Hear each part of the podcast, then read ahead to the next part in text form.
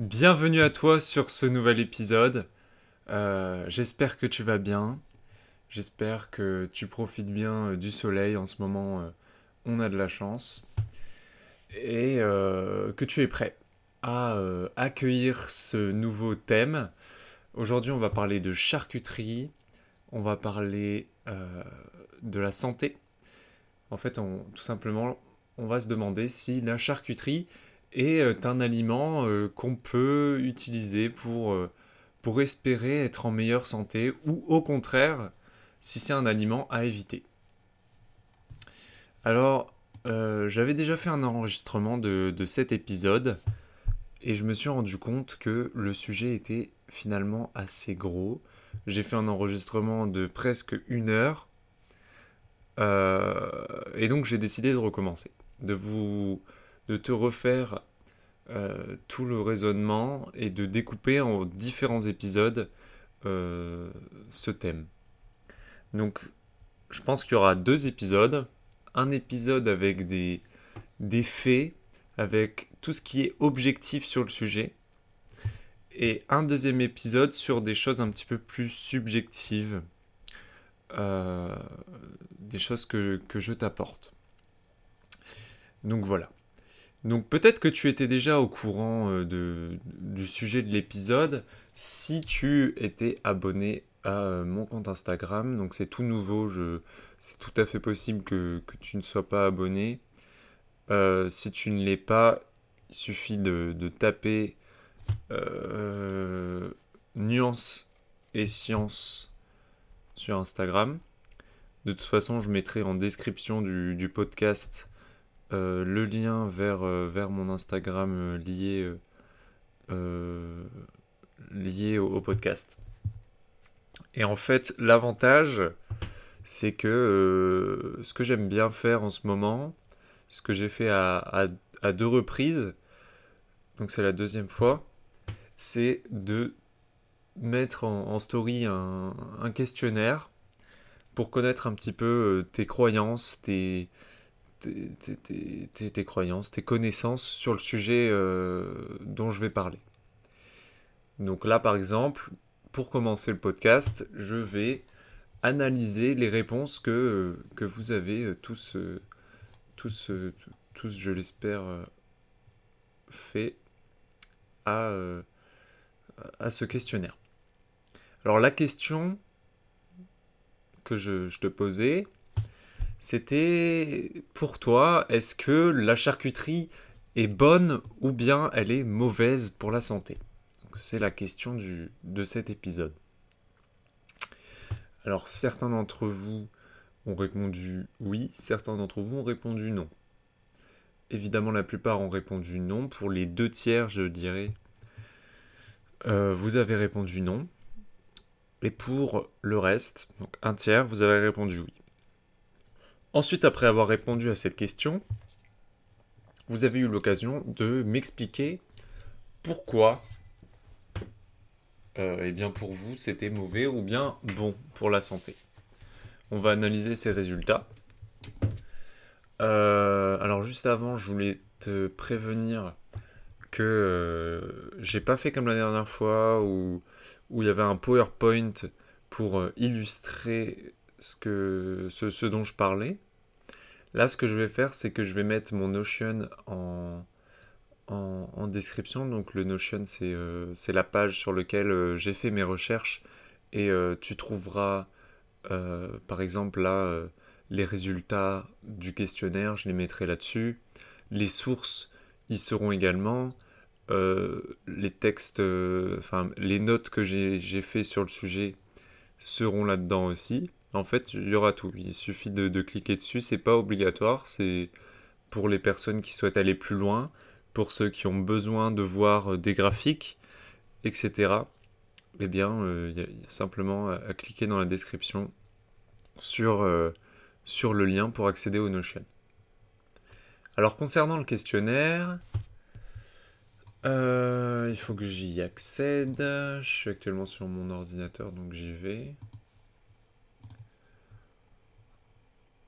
Donc parmi les personnes qui, ont répondu que la charcuterie était bonne pour la santé La réponse, euh, enfin la, raison pour laquelle vous avez répondu ça, c'est pour l'apport en protéines. Alors oui, effectivement, euh, la charcuterie est, bah, en fait, c'est de la viande, donc tout simplement, il va y avoir un bon apport protéique. On est à peu près à 20%, donc c'est-à-dire que dans 100 grammes de charcuterie, en moyenne, il y aura 20 grammes de protéines. C'est équivalent à un steak de bœuf. Mais c'est beaucoup moins que du filet de poulet, par exemple, parce qu'on on est plus sur du 30%. Mais ça reste intéressant parce que c'est de la viande. Donc oui, effectivement, si, euh, on est en déficit de, de protéines, c'est un aliment intéressant.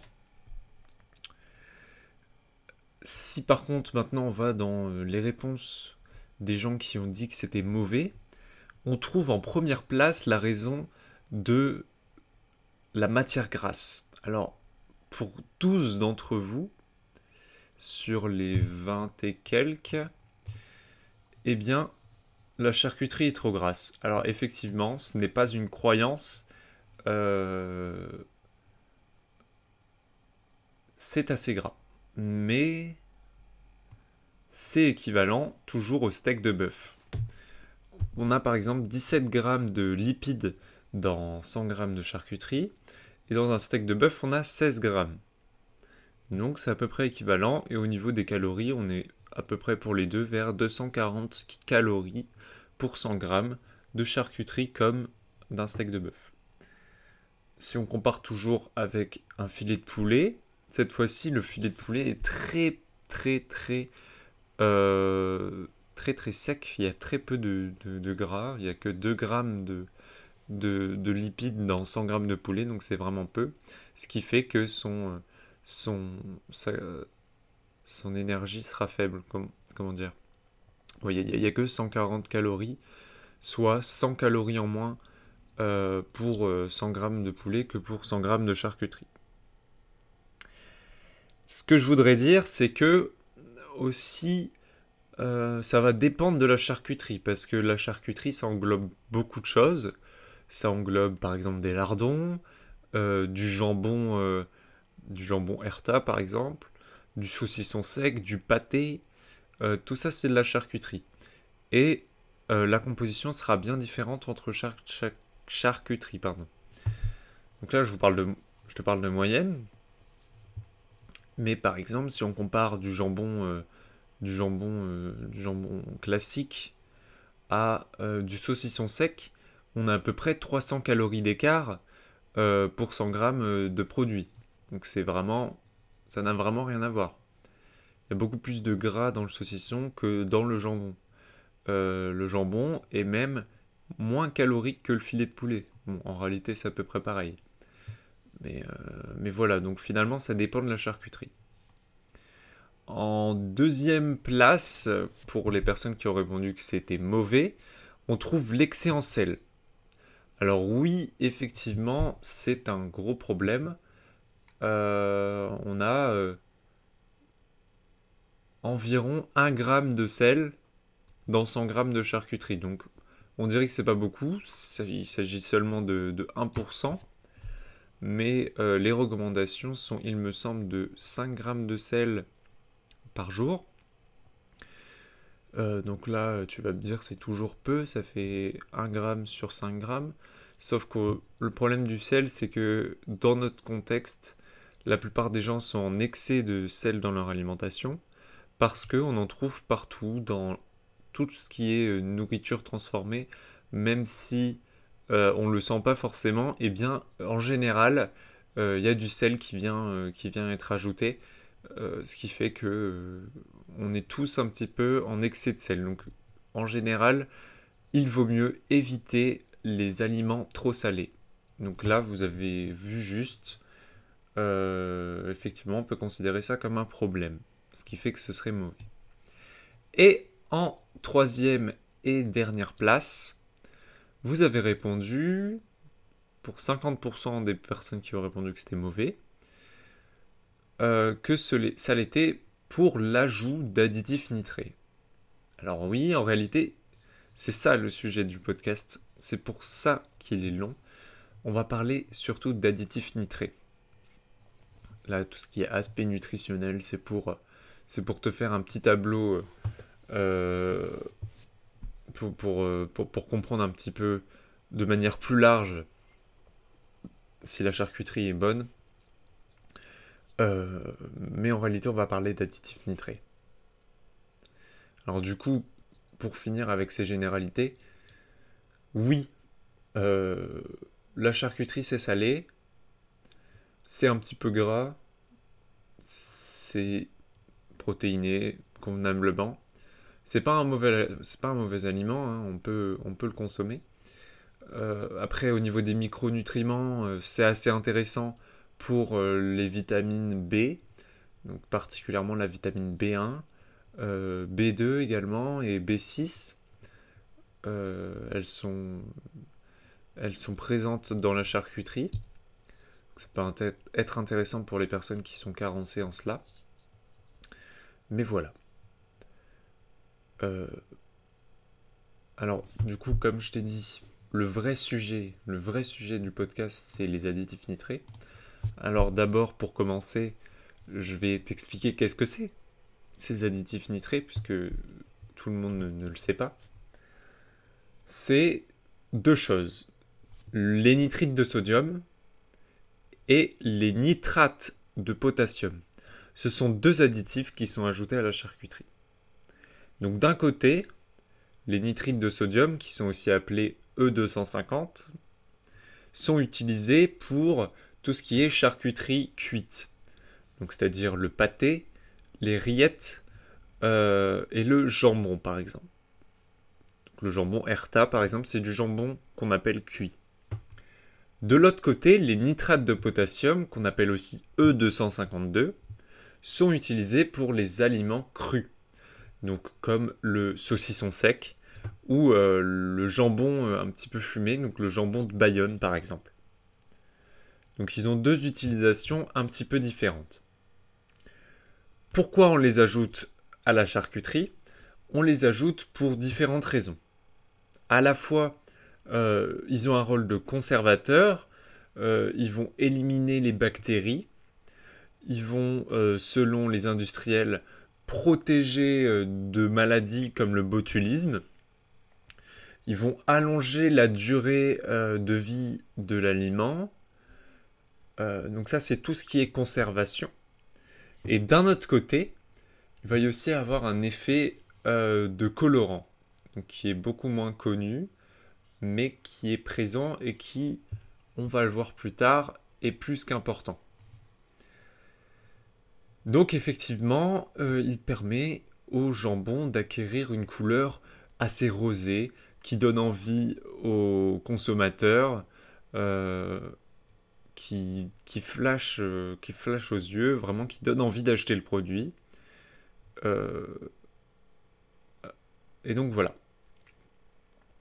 Donc ça permet également, euh, mais ça on le verra plus tard, je vais pas le dire tout de suite. Mais donc voilà, ça permet d'acquérir une belle couleur euh, qui, donne envie d'acheter le produit. Alors maintenant, euh, le sujet du podcast, c'est la charcuterie. Est-ce qu'elle est bonne pour la santé Nanani, nanana. C'est pas, c'est pas les. Enfin, revenons à ce sujet. Si je, si je te parle d'additifs nitrés, c'est qu'il y a bien un problème avec ça. Alors, quels sont les dangers? En fait, ce qui se passe, c'est que quand on ingère euh, des additifs nitrés, donc le nitrite de sodium et le nitrate de potassium en particulier, euh, ils vont pas rester inertes dans le corps, ils vont se transformer par réaction chimique. Donc je vais commencer par t'expliquer les nitrates. Qu'est-ce qui, se passe pour les nitrates quand ils arrivent dans le corps? Eh bien, pour 75% des nitrates, ils sont éliminés via l'urine. Mais les 25% qui restent remontent dans la cavité buccale, dans la salive, et sont transformés euh, par les bactéries qu'on a dans notre bouche en nitrite. Donc voilà. Donc sur 100 euh, grammes de nitrate ingéré dans une bouche, c'est pas possible, mais voilà. 25 grammes vont finir par être du nitrite. Donc maintenant, je vais t'expliquer le futur des nitrites dans le corps, puisqu'on a vu que les nitrates, ça se transforme en nitrite, mais on a également des nitrites, comme je l'ai dit, le nitrite de sodium qui est directement, directement mis dans, la charcuterie également. Eh bien, ce nitrite va dans le corps se transformer en oxyde nitrique, qu'on appelle également monoxyde d'azote. Donc ça, euh, le problème avec... Euh, c'est réellement ça le, vrai problème.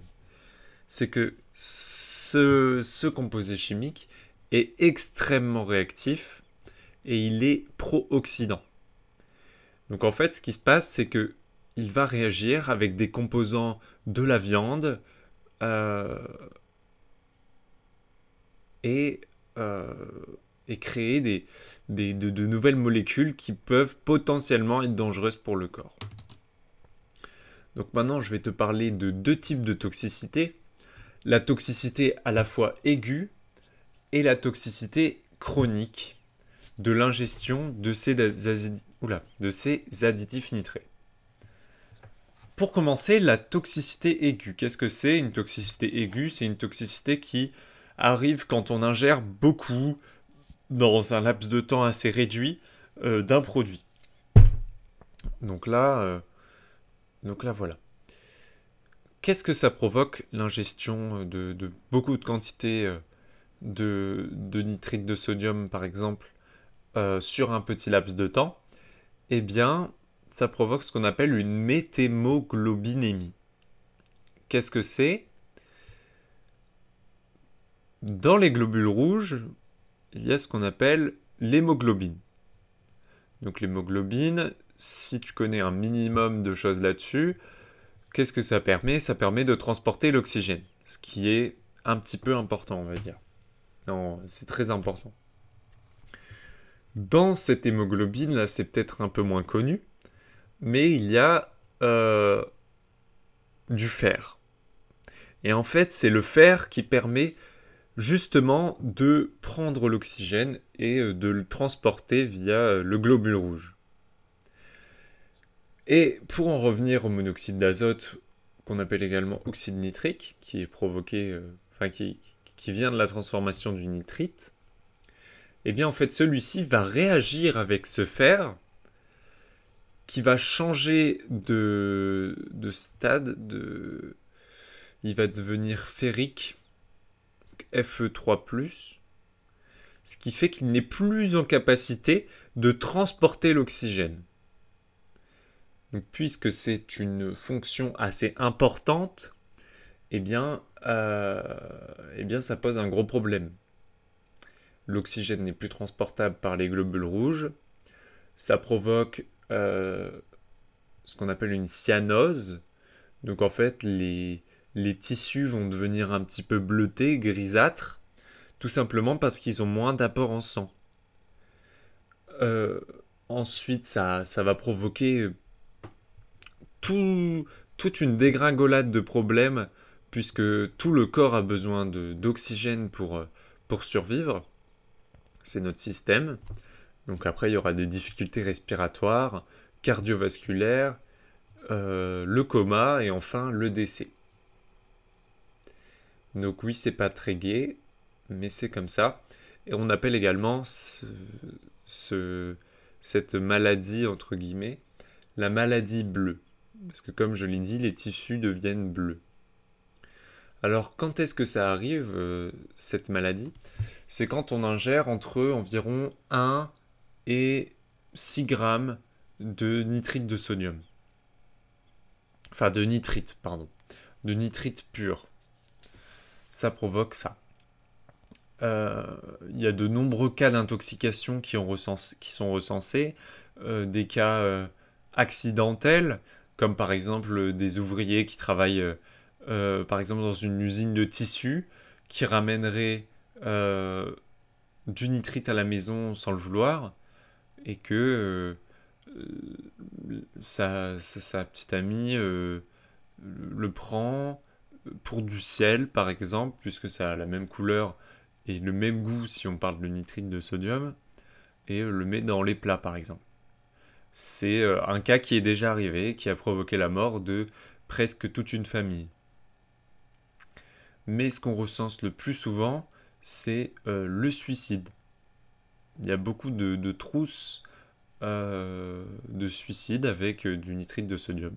Parce que, comme on l'a dit, c'est que 1 à 6 grammes d'ingestion pour provoquer la mort.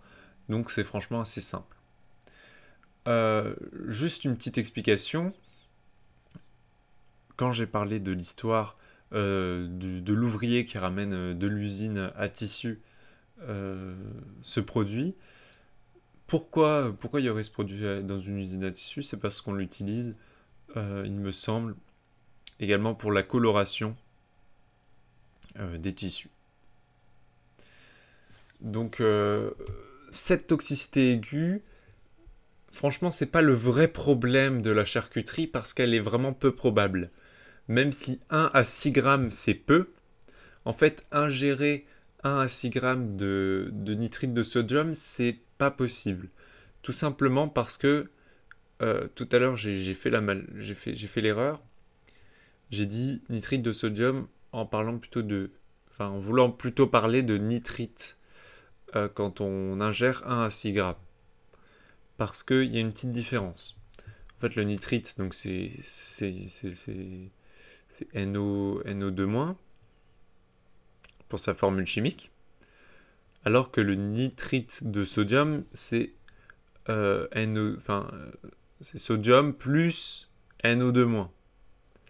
Donc en fait, ce que les industriels ont fait pour que ce soit autorisé à l'origine de l'utiliser dans la charcuterie, c'était euh, de le mélanger à du sel, justement pour éviter cette toxicité aiguë tout simplement parce que euh, le sel a une action émétique, je crois que c'est comme ça qu'on dit. Mais en gros, il va faire vomir avant d'avoir les, effets de. Avant d'avoir assez de doses pour provoquer cette toxicité aiguë, et eh bien tout simplement tu vas vomir euh, à cause de, trop de, sel. Donc cette toxicité aiguë est complètement à éloigner euh, vis-à-vis de, des problèmes de ces additifs nitrés dans la charcuterie. Donc maintenant, on va parler du vrai problème, du vrai sujet de cet épisode, c'est la toxicité chronique. Donc quand est-ce qu'elle arrive cette fois, celle-ci? C'est quand on ingère des petites doses, cette fois-ci, sur un laps de temps beaucoup plus grand. Donc c'est totalement l'inverse que de la toxicité chronique. Euh, de la toxicité aiguë. Et euh, ce sujet est beaucoup plus complexe. Donc le problème c'est toujours l'oxyde nitrique, qu'on appelle également monoxyde d'azote, qui euh, réagit, donc cette fois-ci pas avec l'hémoglobine, enfin si, il réagit avec l'hémoglobine, mais pas l'hémoglobine du corps humain, l'hémoglobine de la viande. Et pas que. À la fois, il va réagir avec les protéines de la viande, donc les amines, les amides, euh, et ça va créer des composés. Il va également réagir avec, comme je l'ai dit, l'hémoglobine de la viande, donc il va directement réagir avec le fer présent dans la viande, et ça, ça va provoquer euh, l'apparition de ce qu'on appelle des composés nitrosés, donc les nitrosamines, les nitrosamides, les nitrosotiols, les, les, le fer nitrosylé, bon, toute une famille de composés nitrosés, et qui sont tous cancérigènes, en particulier le fer nitrosylé. Donc ça, c'est un problème, et ça provoque euh, le cancer colorectal. Donc ce n'est vraiment pas à négliger. Les recommandations de l'ANSES sont assez claires là-dessus. Euh, et elles sont de ne pas excéder les 150 grammes de charcuterie par semaine. Alors là, c'est un problème. Pourquoi? Parce que 150 grammes, ça ne représente pas beaucoup. Pas beaucoup de charcuterie. Et 60% de la population, en effet, est en excès. Ils sont au-dessus de ces 150 grammes. Donc 60, au moins 60% de la population s'expose à un risque euh, plus élevé de cancer colorectal. Ça, si on considère que les recommandations de l'ANSES sont suffisantes, ce qui n'est peut-être pas le cas. Donc voilà, il y a la création de, composés cancérigènes euh, par réaction avec les produits de la viande euh, lors de la fabrication du, produit, lors de la cuisson du produit et lors de la digestion. Euh, selon, selon certaines sources que j'ai trouvées, que tu trouveras également dans le Notion, 4380 morts en France métropolitaine en 2015 sont attribuables à un excès de consommation de charcuterie. Donc franchement, c'est pas négligeable. Donc voilà, je pense que tu es assez, euh, assez sensibilisé sur le sujet. Mais de toute façon, on va, en reparler. Donc là maintenant, j'aimerais te donner euh, quelques conseils, 5 euh, à 6 conseils, pour se protéger de ce risque. Donc d'abord, évidemment, limiter sa consommation en charcuterie, être au moins en dessous des 150 grammes qui sont euh, prescrits par l'ANSES. Euh, au mieux, essayer de se tourner vers les nouvelles gammes de charcuterie qui sont sans nitrite ajouté.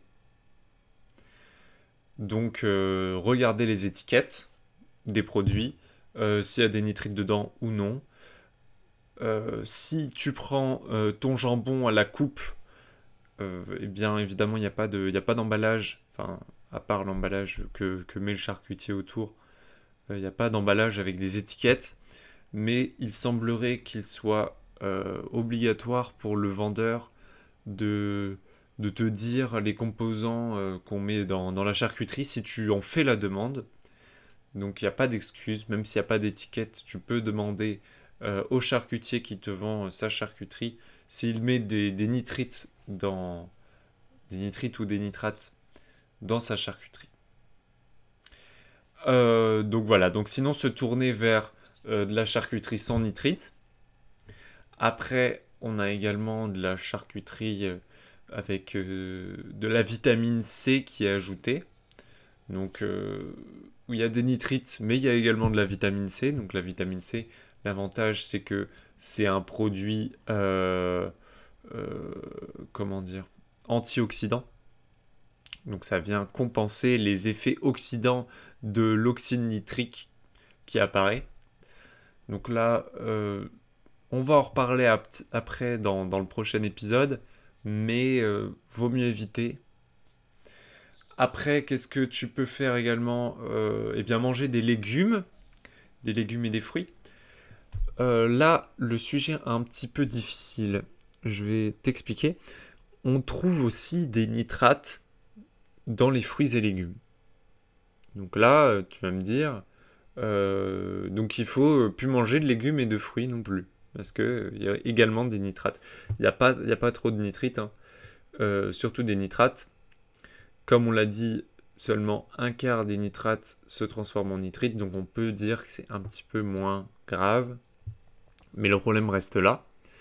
Mais en fait, ce que les études montrent, c'est que la consommation en fruits et légumes, même s'il y a des nitrates dedans et beaucoup plus que dans de la charcuterie par exemple, eh bien, euh, il n'y aura pas d'augmentation de risque de cancer colorectal parce que euh, dans les fruits et légumes, il y a des antioxydants, particulièrement la vitamine C qu'on vient, de, nommer. Euh, et donc ça vient euh, totalement compenser ces effets néfastes de l'oxyde nitrique. Ce qu'on trouve dans les études, donc c'est vraiment étonnant, c'est même que les fruits et légumes, enfin en vrai c'est étonnant, peut-être peut que c'est pas étonnant, mais si on part du principe qu'il y a beaucoup de nitrates dedans, c'est étonnant. eh bien, on trouve dans les études que les fruits et légumes protègent justement du cancer colorectal. Il y a moins de risques de développer ce type de cancer en mangeant des fruits et légumes, alors qu'ils sont très concentrés en nitrate. Donc là, voilà, c'est intéressant et euh, particulièrement... Euh, alors, je voulais te dire qu'il euh, y a beaucoup de vitamine C, qui semble être l'antioxydant qui joue le plus de rôle, dans les poivrons et dans les brocolis. Donc, mange, des poivrons et des brocolis. Ensuite, il y a une autre source de nitrate dont j'ai oublié de te parler, c'est l'eau.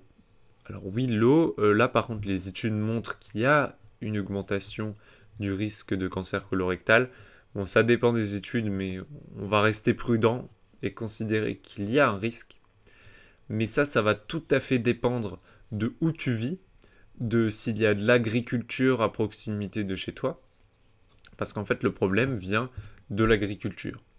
Dans l'agriculture, on utilise de l'engrais qui est souvent riche en nitrate et qui va ensuite se retrouver dans les nappes phréatiques et ensuite dans l'eau du robinet, euh, peut-être l'eau des bouteilles euh, en plastique.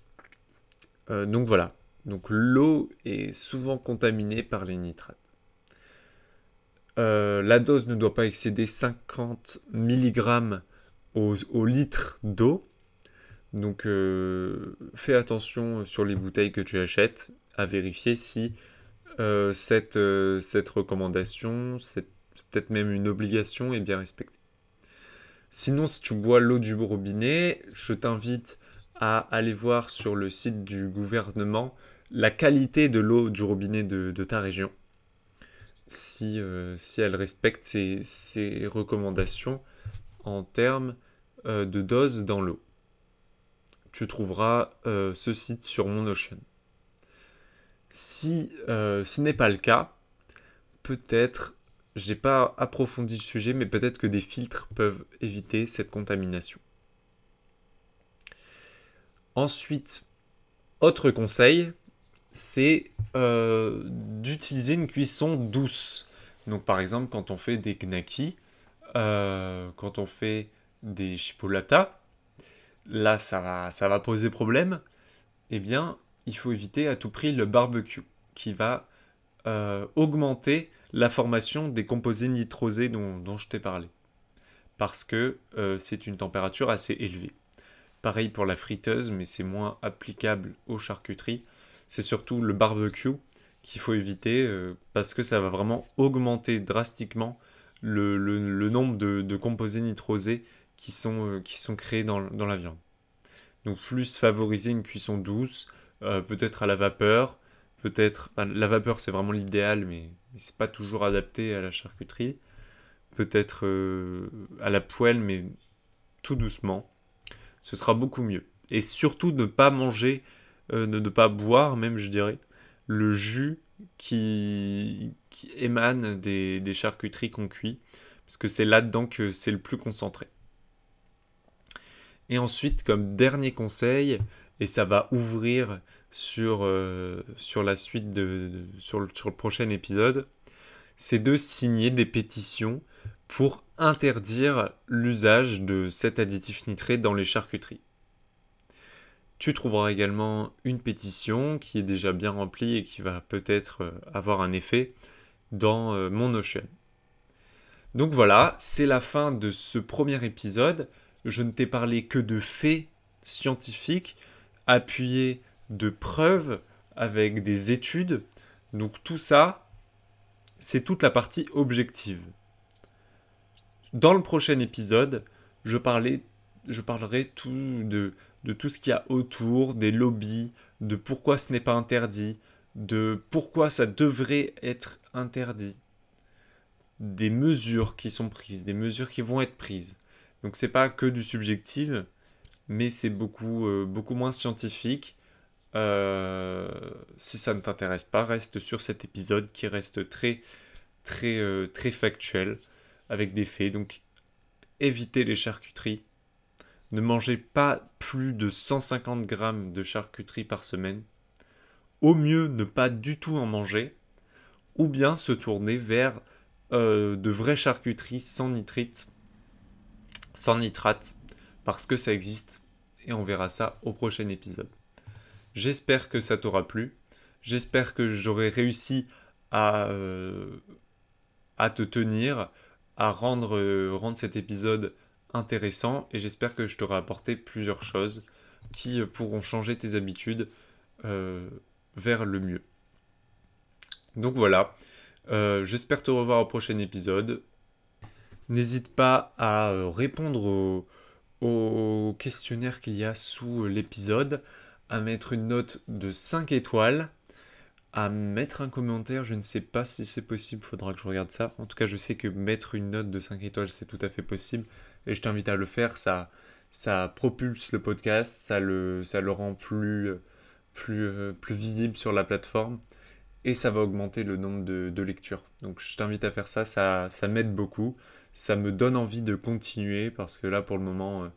Il y a très peu de gens qui regardent et ce serait beaucoup plus motivant si euh, si euh, s'il y avait une plus grande audience tout simplement. Donc si les épisodes te plaisent, si tu as envie que je continue, si tu as envie que j'en fasse plus, euh, n'hésite pas à me soutenir, c'est la meilleure façon de le faire en mettant une, un, beau, un beau 5 étoiles.